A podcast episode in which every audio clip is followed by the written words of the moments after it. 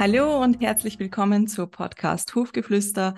Mein Name ist Rubina Michelic, aber du kannst mich gerne Rubi nennen. Wie du wahrscheinlich schon weißt, ist mein Fundament in meiner Arbeit die östlich-klassisch-chinesische Medizin. Ich erkläre in Episode 6, äh, warum diese für mich so besonders ist und auch ein bisschen die Unterschiede zur traditionellen chinesischen Medizin.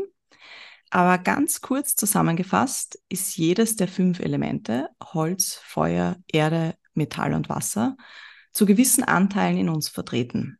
Und diese Anteile haben Auswirkungen auf unseren Freundschaftsstil, was uns motiviert, Charakterstärken, Charakterschwächen und körperliche Schwächen. Und das Wissen über diese Verbindungen ist mal generell sehr spannend. Aber so richtig interessant wird diese Thematik auch ähm, bei Krankheiten und Krankheitsverläufen. Das heißt, wie du merkst, diese Folge ist jetzt für all meine Hörer, nicht nur für die Pferdebesitzer. Also auch wenn du ein anderes Tier hast oder gar keine Tiere, die Folge ist richtig cool. Und wenn ich Krankheiten sage, meine ich hier sowohl chronische, akute, aber auch zum Beispiel dauerhafte Beeinträchtigungen, wie zum Beispiel die Blindheit, über die wir heute sprechen.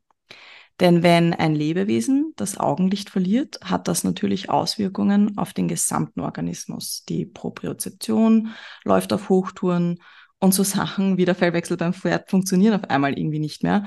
Oder nur noch so, so lala, da kommt dann das Winterfell im Sommer und im Winter friert das Pferd weil ja die Augen eigentlich erkennen, wie viele Stunden Tageslicht es gerade gibt. Das heißt, äh, ja, es wird spannend und diese Episode ist gleich doppelt spannend. Nicht nur, weil die Thematik cool ist. Ich habe auch einen super genialen Gast für dich eingeladen. Meine Lehrerin und Mentorin Susan Tenney. Sie ist die Gründerin von Elemental Acupressure und lehrt seit 30 Jahren die Fünf-Elemente-Theorie. Und da sie aus Amerika ist, wechseln wir nun auch in die englische Sprache. Das ist auch für mich neu, deutsche Podcast, englische Sprache, aber ich habe mir gedacht, ich will einfach die englischsprachigen Koryphäen nicht missen in der Podcast. Das heißt, bleib trotzdem dran. Ich glaube zu wissen, dass dein Englisch besser ist, als du denkst. Und am Ende gibt es auch ein deutsches Conclusio. Aber jetzt channel ich auch meinen Inner American und wir switchen auf Englisch. Also, Hello, Susan. Welcome to Hufgeflüster. Thank you for taking the time and sharing your expertise about the interconnection of blindness and the five elements and all of the connections in the body. Oh, thank you. It is always such a pleasure to connect with you. And it's really exciting to be on your podcast. For sure. Very excited for you on that. So yeah, let's dive right in into the topic of the blind horse and the connections with the five elements. Obviously, we have lots of wood element going on. That is the element connected to the eyes. And yeah, what are your insights? So, when we're dealing with an acute issue with the eyes, you're absolutely going to be looking right away at the wood element because the wood element governs the eyes. So if you have kind of red, itchy eyes or some sort of, you know, injury, quick little injury that's going to pass right through, you'll be looking at the two organs that are associated with the eyes and the wood element, and that would be the liver and the gallbladder. And even though the horse does not have a gallbladder, that doesn't mean that they don't have all the energy of the gallbladder, as well as the points, the meridian, all these things. So that's for acute issues. And it can be a game changer for using the points on these channels. It can really be beautiful. Now, when we're coming to a blind horse, obviously this is not an acute situation. Well, maybe at the are, beginning. yeah, exactly, right? Um, but if you come to the place where either you have lost one eye, you have lost two eyes, or if in this situation, you know, it, you know, th- there's quite a range, right? So you may still have the eyes present or not, you know, there's quite a range of possibilities. But it is obviously at this point a chronic situation. It, it will not change. Obviously, there is no expectation that if your horse has some level of structural disability. So the, the, the sight has been more or less lost that, oh, I'm going to do these points and miraculously sight will be returned. That's not the goal. Would ever. be cool. the goal is more how do we help the horse live a life in this way? Obviously, if a horse was in a natural situation, they might last for a while, but they would be likely quite vulnerable and maybe not last very long. But in a domestic setting, in a nice pasture and support and loving people behind them, they can not only have a beautiful life uh, as a horse in a pasture, even in a herd, they can even go on to be ridden and used uh, in in very fun ways for both the horse and the person. There's so many wonderful things, but we also need to see how do we support that horse so that he feels supported, that he feels safe, and that he feels um, that his his sensory balance is intact. So what we are looking at is how to look at how Chinese medicine or East Asian medicine would view the situation in terms of support. And so that's primarily where we're starting with. Yeah. Have sounds... you already worked with this animal as well? Oh yes, I have worked with blind horses before. And actually, just a quick side note, um, I did actually meet a somewhat blind horse in the wild in for the hoof trimming education I did, uh, we had to for the qualification we had to go see the wild horses in Bosnia, which is they're not actually completely wild. They have been domesticated horses, but it's super interesting because we see that it's a stallion and we see him every year when we're there. And one eye is for sure blind, not not sure about the other one, but it's super interesting. But he is a quite muscular horse. Yeah. And yeah, yes, they can live. I, they can live fine. They can live um, fine, but it's harder, of course. it, it is harder. They are more vulnerable, um, but it is sometimes astounding to see sure. how full that life can be. Um, and I mean, my Orly lives with a blind horse, so yes. I and I see every day how he manages to move around, which is very interesting. And he also uses the hoofs differently than a non-blind horse does.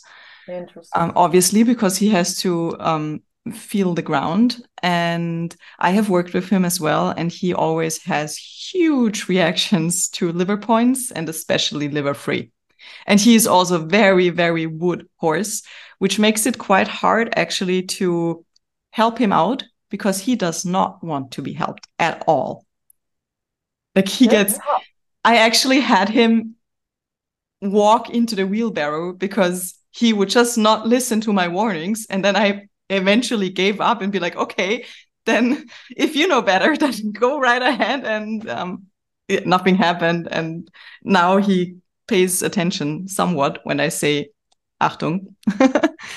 but uh, yeah, it's it's very hard for this connection when you have such a woody type, and then yeah. you become become kind of defenseless. Yes, yes.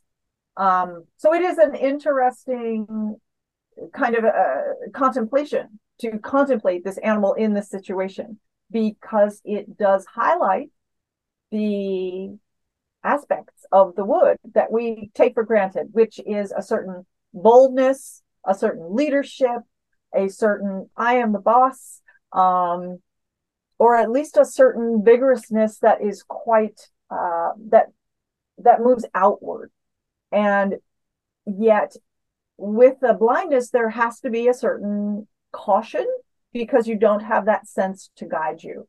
I am sure, I am sure, and you probably have more stories about this, but I am sure that the other senses are kicking in stronger and becoming more capable. Um, but as a species, the horses are very visual And so any way that we can um, support that that sense of where they are in space and also to help move that wood energy through, it's going to be a good thing. For sure. And he does go a bit bonkers, goes a bit bonkers, or he gets very, very afraid when it's windy, mm. which is mm. quite I mean, it's quite obvious because then he has a harder time orienting. But in the terms of the five elements, it's super interesting because of hearing, water, panic, of that whole yeah, connection. Yeah, yeah, wind being associated with the wood, we yep. see very, very clearly that uh, the the wood animals that are in balance will just kind of be energized and feeling maybe frisky would be the word that we would use. Whereas an animal who is more vulnerable in the wood element um, may express it in irritation, aggravation. They may get uh, red, itchy eyes. They might just be harder to deal with in basic uh, uh, things. But when we have the the five elements, you know, there's there's really two parts of how we can look on helping this horse the first place is the five elements. So you're already doing this. You are already using these five element tools and he's already responding. So the first, you know, absolutely first point that we think of and the point that we do again and again and again is liver three. So you know this, you've been using this and you see that it works. And this is good for for any horse with eye issues. So we talked earlier about the more acute issues or more mild issues i would absolutely be using liver 3 but it is fascinating how it will still help that energy when there are no eyes. So i, I would definitely be using this it's almost as if there is this this energy where the eyes are that's kind of kind of pulling in that need. And even though they're not there they're not functioning there's still some sort of flow that needs nourishing within the wood element. So liver 3 will do that beautifully. We also have to remember the pair of the liver being the gallbladder. Again no physical gallbladder but absolutely gallbladder points on the horse um, the gallbladder channel, so the meridian pathway, so this is this energetic pathway that goes through the body, actually connects to the physical eye. So one, uh, the, the emergent point, the point where the channel emerges from the depths of the body up to the surface of the skin, is at the outside corner of the horse's eye. So that point right there at the orbit, um, the eye I, has this does this horse still have the physical eye? No, or have they been? Removed? They've both been yeah. removed. So of course you have the the place in the skull, the orbit, where the the bone creates the space for the eye. Um, and so we're just going to kind of come to the outside corner of where that eye would be, um, and right on the bone there. And that is actually gallbladder one. And there's more points in that area and then up over the pole up between the ears. And so these points are actually going to be very, very, very helpful for an animal who's dealing with the kinds of things that he is. Um, I would definitely use gallbladder 1. I would definitely use gallbladder 20 and 21. Now, gallbladder 20 is immediately behind the ear, pretty much where the halter strap would would rest in between the first neck bone or the first cervical vertebrae and the ear. And in that groove there, about midway um, behind the ear, is uh, gallbladder 20. And that point would be extremely helpful for this. It's not vision support, but it is still proprioception support in this case. It has a powerful effect on the brain, the nervous system, and the gallbladder channel in general. So that would be fabulous. If he is not willing, and a lot of horses are quite tense in the pole, um, either from mishandling or tension, or it can be many reasons. Um, we do absolutely find that gallbladder 20 also works beautifully if you hold your hand kind of hovering over it. So maybe four centimeters, something like that. It's quite flexible. Or if your horse really says, no, thank you, not willing to do that, you can even do this by standing at a distance and holding up your palm or your finger and directing kind of your intention, your support, your caring through your hand at the point. And it sounds very mysterious, but it's actually very effective.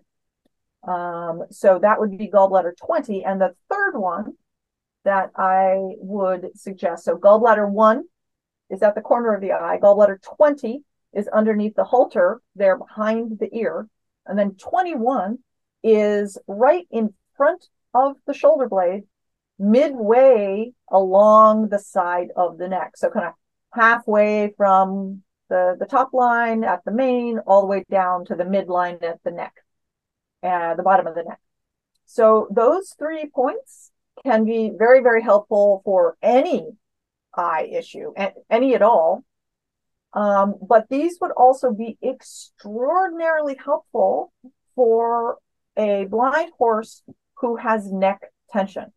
Now, when we were preparing for this this podcast, you told me that this horse often holds his head in an unbalanced way. He's twisting his his head. Uh, that's really, really common. So a lot of horses with vision problems are doing these various adaptations, and so he falls to this. But of course, that puts an uneven tension and muscle development and ligament usage, et cetera, et cetera, on that entire structure of the neck. And these three points will absolutely address that quite specifically, as well as balancing the wood element, as well as supporting the brain, sight, eye issue. So that's why these three points are something that just really is a, a support system for that horse on so many levels together with the liver three point that that's your go-to. That's your first step pretty much always. And that's um i mean that's a lot especially to learn on a podcast in another language but it is uh, these points are effective. They really really really make a difference. For sure. And i love that you already mentioned a bit the crookedness because um, I think it's super interesting that with a blind horse, as you said before, both channels are kind of not having their organs. Yes. Like the liver um, channel is missing its organ, and the gallbladder channel is kind of missing its or- organ. Yes. And so there's definitely some stuff going on with with the energy flow, and also he pretty much every I, I've never seen a blind horse that is not crooked. I mean, every horse not blind has some asymmetry. I mean, everybody, all of us have asymmetries. And with a blind horse, it's more advanced. And at the same time, working with him, I really noticed that he loves all the acupressure. He loves, and and he has actually reacted. And I will, I will post that video. I, I have not cut it out of the long session yet, but I will post it how he reacts to liver free because he starts completely stretching. So he's mm. reassigning his his fascia. And at the same time he really really dislikes if i try to straighten him out move more than acupressure. He he really wants to leave with wood force. Let's put it that way. Like he he he does not doing in a charming way he does not want to live in a charming way And I just think that's so interesting because you've already mentioned the proprioception. And I think you have to be really, really super careful if you work with a blind horse because you mentioned at the beginning that they have heightened their other senses. And obviously, proprioception is one of the biggest thing they have had to heighten. If you don't know what proprioception is, I mean, Susan, I know that you do it, but I'm talking to the listener right now. Um, it's basically on how how you know where you are at it's your orientation it's the orientation system of your body and it's, it's very tightly connected to the fascia and um, I just think that's so interesting. And I'm wondering if, I mean, I know that in the classical, in the five element theory or in the classical Chinese medicine, they already knew what fascia was. Obviously, they did not talk, mention it as fascia. but connective tissue, they had a word for it. They absolutely had special words for connective tissue, what they call sinew. And um, absolutely, it was part of their understanding. And do you know what the connections were with, like, if we combine all of this with to the blind horse and to gallbladder to, I think you've mentioned pericardium before. Yes. So, um, on top of these more obvious first choices, the liver and gallbladder points, which we've talked about, um, there are two other fascinating ideas of where to take your attention.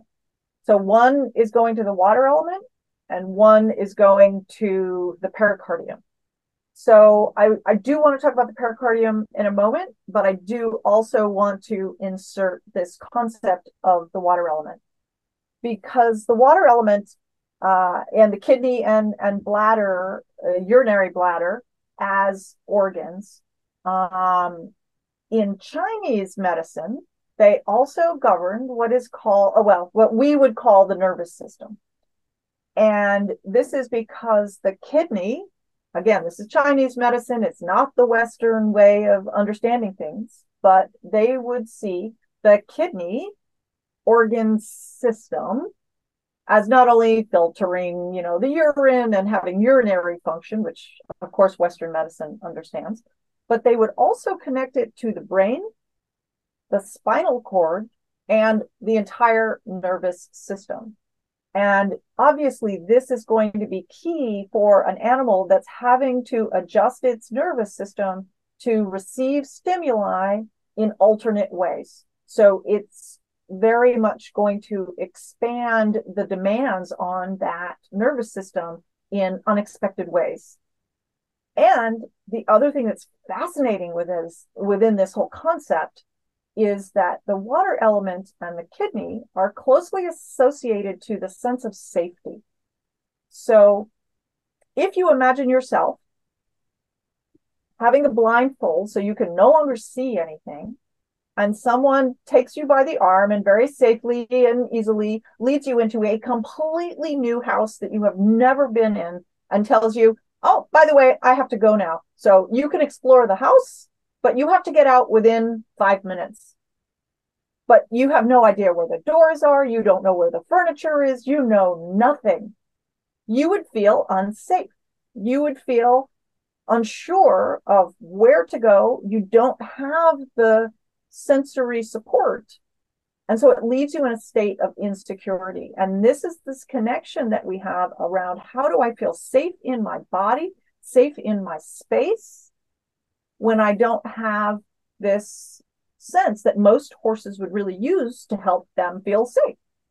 And so Love that you can imagine that this horse is having that that feeling of being on alert and scanning and that nervous system kind of being a little more triggered maybe a little bit more often than a horse that has the ability to see and this can all be supported by supporting the kidney through kidney points.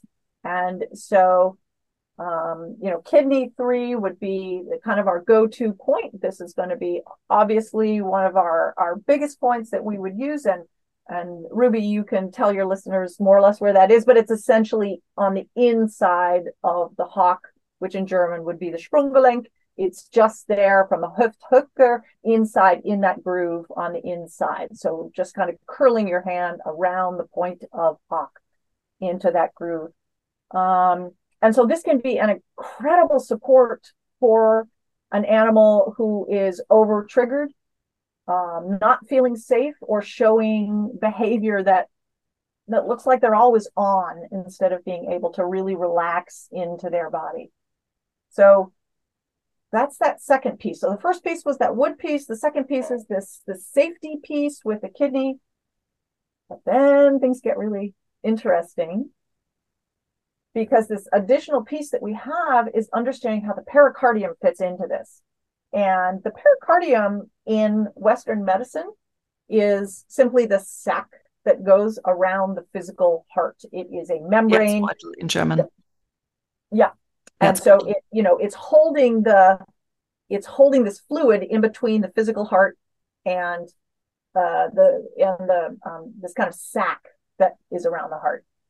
Um, and in Chinese medicine, what is so interesting is that the pericardium is associated with the liver. Now, in Western medicine, not so much. They, they wouldn't necessarily see a connection between your physical liver and your physical pericardium. They're very different parts of the body system. But in applied channel theory or in the six levels system, six levels, um, this is another way of kind of talking about it's another branch really of Chinese medicine, similar to the five element work that you do and I do.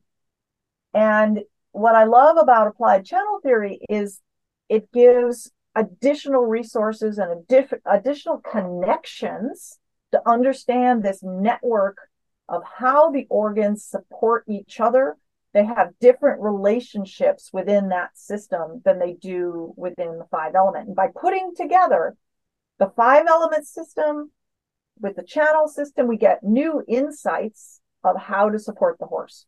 So in this case, because in that applied channel theory system, which is very old, very traditional, this goes back hundreds and hundreds and hundreds of years, um, the liver is paired, is put together with the pericardium.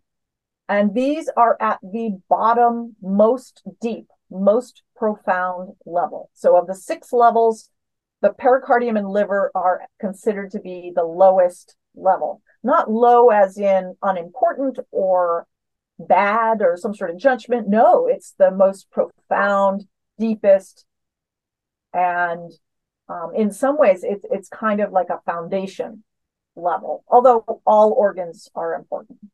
And when we put the liver together with the pericardium, what does that tell us? Well, even in Western medicine, we understand that people who have issues with the um, pericardium channel, what we see is that they tend to have issues with proprioception. So the um, how the inner ear helps us with balance, um, coordinating movement, um, issues with nausea like uh, travel sickness, car sickness, boat sickness, air sickness, all of these having to do with proprioception and where we are in space is closely, closely related to the pericardium meridian. That's one of its functions.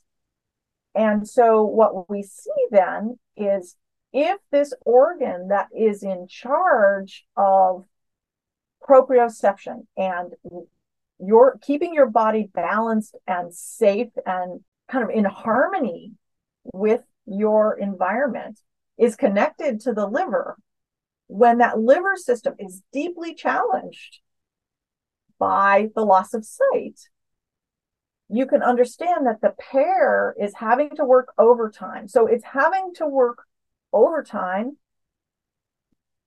because there is no sight. And so we're needing additional proprioception to orient in space, but also because that liver and pericardium are supposed to be equally strong. They're both supposed to be able to carry out the tasks together. But if the eyes are gone and that liver is already challenged, the pericardium is being asked as an organ system and as a meridian system to work harder to kind of take up the the to balance out that function at that level. So whether you understand the theory or not really doesn't matter. It, it can get really complicated really fast. And, you know, if you're interested, study deeper. There's plenty of places to study deeper. But the easy takeaway, the easy thing to say, so how do I help this horse? What's a practical tool that I can use right now? Is found in the chestnut or the Kastanie. So on the chestnut, that funny little piece of tissue on the front inside of the front legs. you have one of the most powerful of the points for the pericardium. So, bingo, you can actually, sounds kind of weird, but you can actually just place your fingertips onto the pericardium, uh, onto the chestnut or Kastanie there, and very, just give it a gentle pressure or in very slow, gentle movement, actually kind of press into the body and kind of move the, the skin of the, the chestnut in small circles. You're not rubbing over the top, you're actually moving the physical chestnut in a circle. And so, uh, a fascinating thing that a Swiss veterinarian once told me is, in his opinion, when a horse was stressed, he felt that those horses would grow larger, like a, a larger, thicker chestnut. Obviously, this does not mean that a cold blooded horse who just genetically tends to have a thick chestnut, that's not it. But it's it's more this um, like it's a sign of stress when that's growing. So there is this connection between body stress and the chestnut. And so we can go directly there by actually moving that chestnut in our acupressure or just holding it with gentle pressure. And we are supporting at that deepest level where the liver meets the pericardium and giving this really soft, beautiful support to this animal whose body has a lifelong challenge or stress. And that's a beautiful thing. That's really interesting. And right from the top of my mind, every horse I have trimmed hooves that had severe pain in the hooves had bigger chestnuts. And I mean, also hooves connected to the wood, so it's it's all making sense and mind yeah. blown. And um, one quite a quick note on pericardium six. That's also the band they give you if you have a seasick band or pregnancy sickness band. That's that's exactly. what they do. Schwangerschaftsband. Exactly. exactly. Um, so I thank you. Uh, I thank um, that veterinarian for that. Um, he that was a, a, good tip. A really a, yeah, a good it is really tip. interesting. I will look out for it in the future. Thanks for sharing it. Andreas, um, what is his name? I'm I'm I'm forgetting his name. I, I, haven't seen him in probably 20 years. A wonderful man, one of the very early acupuncturists for veterinary acupuncturists in Switzerland. So I'll have to come in and get the name for you. Oh, Rösti, that's right. his name Perfect. is Andreas Rösti, right after the potatoes. So Perfect. Yep. so thank you, Andreas, for sharing that with us. Yes. And now for Susan for sharing it with us.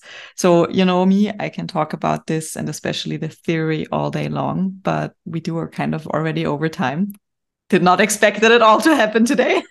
oh, come on. Um, before I do the conclusion real quick, uh, do you have a book referral for us or recommendation actually? So, um, this is a book uh, applied uh, channel theory in Chinese medicine, and you can't see it on screen unless we end up putting this somewhere where you can see the visuals. But it is a book, uh, Applied Channel Theory in Chinese Medicine. It is by Wang Ju-Yi, who was uh, an amazing um, uh, master level acupuncturist in China, um, and written in English by his student, Jason Robertson, who is an extraordinary uh, teacher of this six level theory um, he does teach in Europe on a regular basis. He is also my acupuncturist, and so I know him, cool. and he is just the nicest guy you will ever meet. And so I cannot recommend this book highly enough. It is complex, you know, it's it's for a serious student. This is not a layperson book, but if you are interested in this and want to dive into it, it is readable, accessible, beautifully done, and so I'm a big fan. Yep, I can agree with with you, and I do have the book, and yeah, I, I need to put more time into it. okay, so thank you very much, Susan. I'm, ich gehe jetzt mal wieder auf Deutsch. Also, wenn du das jetzt nicht alles verstanden hast und dich das interessiert, kannst du dich gerne bei mir melden. Ich sage jetzt mal, das große Conclusio ist, dass der Verlust der Augen oder des Augenlichts einen extremen Einfluss auf den ganzen Körper nehmen. In dem Fall war das jetzt ähm, das Holzelement mit Leber und Gallenblase, wo dann beide Organe quasi nicht mehr im Pferd vorhanden sind. Mit dem Wasserelement die Niere, die auch mit der Angst zu tun haben. Und das Spannende, nicht so sofort offensichtliche, der Zusammenhang mit dem Feuerelement und dem Perikardium, die dann wiederum mit der Proziozeption zusammenhängen. Und wenn du mehr über dieses ganze Thema lernen willst, du kannst gerne ähm, Sessions bei mir buchen. Ich komme zu deinem Pferd, ich gebe Online-Sessions. Es gibt auch sowas wie den äh, Fünf-Elemente-Workshop für, für dein Pferd. Und wenn du wirklich in die Tiefe gehen willst, kann ich dir nur empfehlen, buch bei der Susan. Ich bin auch ein, eine Art Assistant Teacher, also ich kann dir auf Deutsch helfen, wenn du irgendwo Probleme hast. Aber wenn du diese Podcast verstanden hast, und ich bin überzeugt, dass du im großen Teil die Podcast verstanden hast, dann wirst du auch den Unterricht bei der Susan verstehen. Ich werde dir die Links sowohl vom Buch als auch natürlich zur Website zu Susan, zu Elemental Acupressure in die Podcast-Beschreibung stellen. Und wir hören uns in zwei Wochen. Vielen Dank fürs Zuhören. And thank you again, Susan, for taking the time. It's always a huge pleasure, Rubi. So um, I hope that we can help some blind horses out there. Oh, me too. Me too. So, yeah, I will let you know if I get any feedback. Wonderful. Und wenn dir die Folge gefallen hat, gib mir doch fünf Sterne. Ich freue mich. Bis bald.